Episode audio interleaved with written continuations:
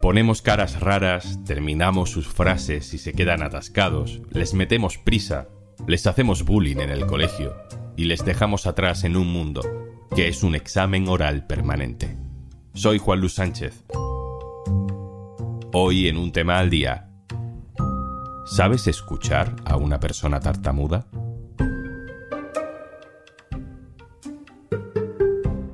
Una cosa antes de empezar. Hola, hola, por fin es viernes. Y como cada viernes, al final de este episodio, te recomendamos un podcast o un audiolibro por si te apetece escuchar algo nuevo el fin de semana. Y si entras en podimo.es barra al día, te regalamos 60 días gratis para que descubras todo nuestro contenido.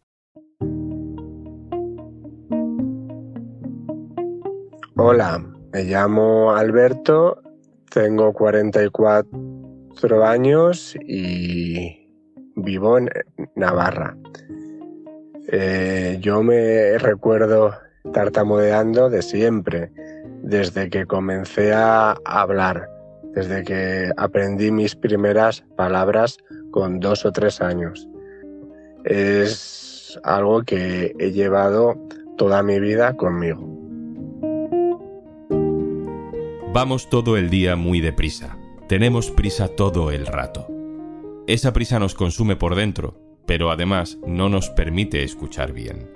De hecho, algunas veces esa prisa no deja que algunos puedan hablar. Hoy vamos a escuchar a personas que necesitan un poco más de tiempo para hablar, solo un poco. Son personas con diferentes tipos de tartamudez. Hola, soy Fernando.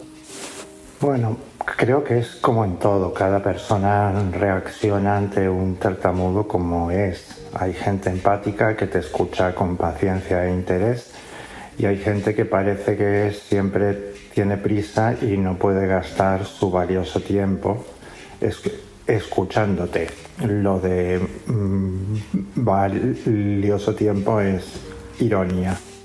Nuestro mundo es cada vez más audiovisual y más oral. Siempre lo ha sido, en el fondo. Desde la tradición oral que permitía que pasaran de generación en generación los cuentos y las leyendas, pero ahora el éxito tiene que ver fundamentalmente con la expresión de uno mismo. La educación va cada vez más por ahí y se considera un signo de modernidad. No solo importa lo que se sabe, sino que lo que importa es cómo lo cuentes y cómo de ágil seas en una conversación. Aquí en el mundillo de los podcasts, de la radio, de la televisión, pues también somos parte del problema, lo podemos confesar, cuando elegimos a las personas con las que hablar sobre cualquier tema, no nos fijamos solo en qué saben o cuánto saben, también nos fijamos en si hablan bien. Sí, lo decimos así además, hablar bien. Y necesitamos que hablen rápido, porque solo tenemos 15 minutos. Así que la llamada de atención de hoy también va para nosotros. Hola, soy Sergio y soy tartamudo.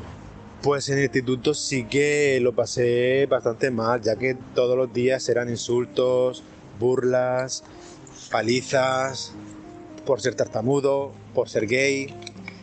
Y con 15 años decidí dejar de estudiar porque me generaba, ah, me generaba ansiedad pensar que al día siguiente iba a pasar por, por lo mismo. Unas 467.000 personas en España padecen disfemia o tartamudez, según cifras de la Fundación Española de la Tartamudez. A algunas de estas personas, Sergio, Alberto, Fernando, les hemos preguntado cómo debería reaccionar yo, en este caso como entrevistador o, un desconocido en general, al hablar con una persona tartamuda.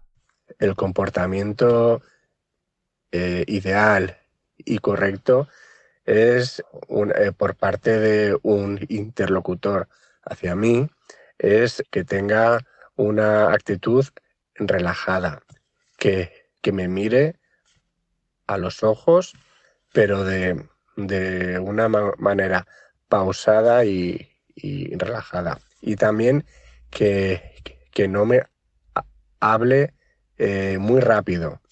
Eso es algo que, que nos incomoda bastante porque nosotros de forma instintiva eh, intentamos hablar tan rápido como el interlocutor. Sentimos que nos meten mucha prisa para hablar, lo cual vuelve a ser contraproducente.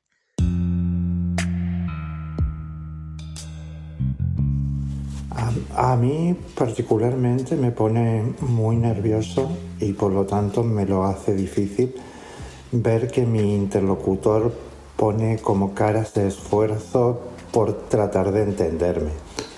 Supongo que es una reacción completamente normal y la otra persona lo más probable es que ni, que ni siquiera sea consciente de que está poniendo estas caras pero a mí me, molesta mucho.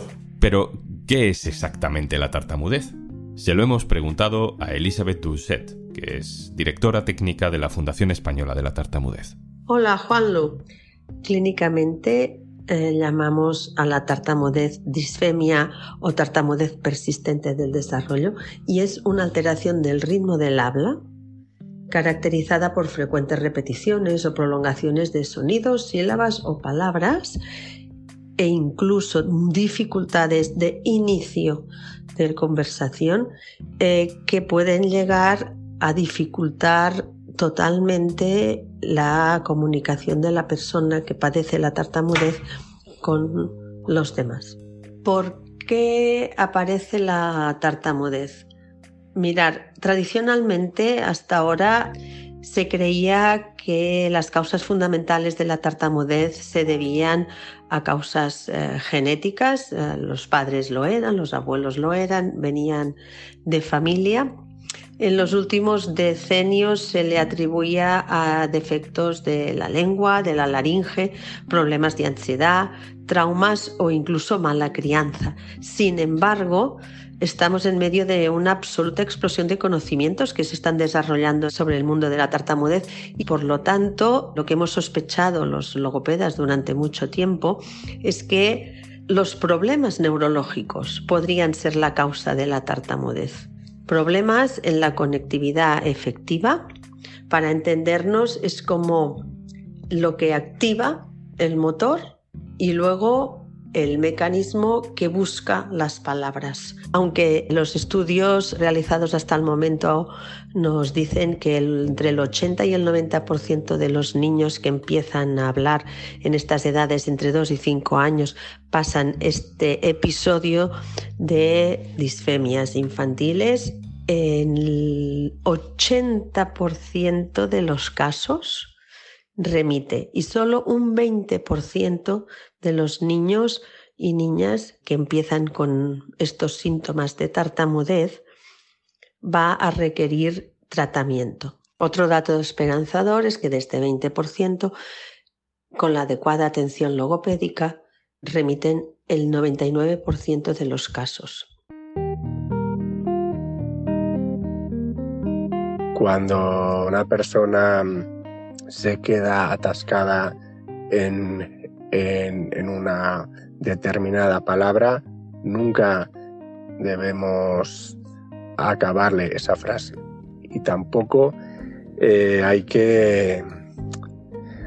Tenemos que tener un comportamiento de impaciencia, de, de a la persona con tartamudez crearle, el transmitirle que nos estamos impacientando porque no consigue decir una palabra concreta.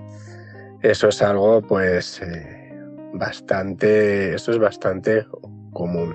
De hecho es eh, el comportamiento que, que, más me suele incomodar cuando, cuando converso con la gente. Esto es algo que nos crea a nosotros todavía una mayor ansiedad y hace que, eh, que continuemos más tiempo atascados. Vamos tomando nota y algunas de esas cosas además corrigen comportamientos que hacemos sin querer. Pero toca hablar también de la mala educación y de los chistes, que ya empiezan a estar superados afortunadamente. O no art, art, art, amudeo por teléfono porque canto. Y yo ando acá, acá, canto no tar, harta, harta mudeo. Mira, le da tanta paliza y dice, bueno, venga, quédese. Hala, le doy el puesto de guardián de noche. Son las típicas bromas que hacen sufrir. A, lo largo de mi vida he tenido infinidad de momentos en los cuales me he sentido muy incómodo o incluso hay personas que se que, que, que nos hacen burla ellos eh, eh, eh, interpretan el, el, bloqueo que nosotros estamos teniendo en ese momento. Ellos nos lo repiten burlándose. Y a mí eso sí que me ha pasado. Más o menos fui a pedir una Coca-Cola y me quedé atascado. Dije coco, coco, coco, y el que me estaba atendiendo en el bar me dice, una coco, coco, y, y, bueno, eso es algo inconcebible e inadmisible.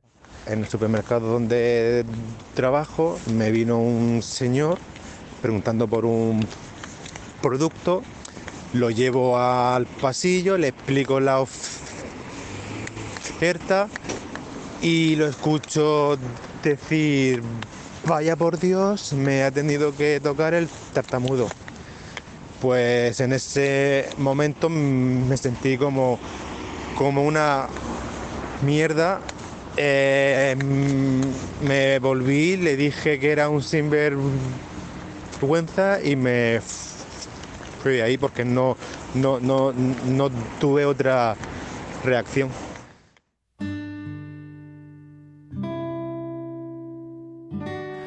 Decir mi, nombre, por ejemplo, fue muy, muy traumático durante mucho tiempo. Las consonantes fricativas son las que más me cuestan y mi, y mi nombre empieza por F. Ya te puedes hacer una, una idea. Me quedaba como media hora soplando sin que saliera la dichosa F. Además es un momento muy particular el de decir el nombre. Ahí no puedes aplicar ningún truco mm, de los que los, de los, que los tartamudos usamos para no bloquearnos. No puedes sustituirlo por otra palabra. No puedes hacer como que piensas en la respuesta porque se supone que sabes cómo te llamas sin tener que pensarlo. Es una respuesta que se espera inmediata. Lo último que tenemos que apuntar que no hay que hacer en esta guía de sentido común es lo de la palmadita en la espalda. Mejor nos la ahorramos. La palmadita en la espalda no, no me la doy ni yo mismo. Creo que la tartamudez, al menos en mi caso, tiene mucho de autoexigencia. Me molesta más a mí y me flagelo si me bloqueo que, que a quien me escucha, que seguramente no le da mm, mayor importancia.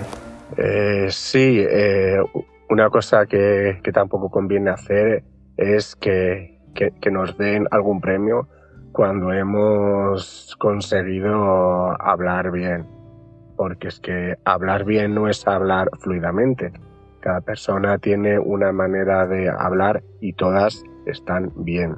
Nosotros podemos estar tranquilamente hablando y tartamudeando, porque no tartamudeamos por ponernos nerviosos, sino porque simplemente tartamudeamos.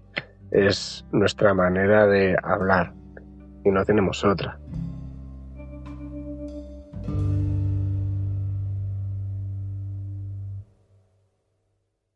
Antes de marcharnos, Hola, soy Juanjo de Podimo y como de costumbre vengo a recomendarte algo especial de nuestros estrenos de esta semana. El Audiobook Club es un proyecto de Mercedes Milá en Podimo, tiene su segundo audiolibro desde esta semana y todo lo que rodea al Audiobook Club es especial. Lo primero, un audiolibro en exclusiva en Podimo esta vez Solo los valientes de Alejandro Albán, una historia que se centra en su búsqueda de identidad, un viaje desde el pasado, ahondando en sus sentimientos, sus vivencias y su vocación de convertirse en escritor y en ser psiquiatra. Dice que es mucho más que una autobiografía de una persona trans, es un viaje por todas esas emociones que ha vivido en todos los aspectos de su vida, no solamente en su transición, y en algo que puede ser tan sencillo como encontrarse a uno mismo. Conduzco de vuelta a casa.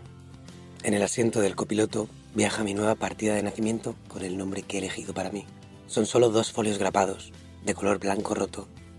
El sello del registro civil estampado en una esquina. El primer folio es una fotocopia de la partida original, rellenada a mano, con buena letra, hace 25 años, 8 meses y 24 días. Hora de nacimiento 20 y 35. Día 14. Mes julio. Año 1988.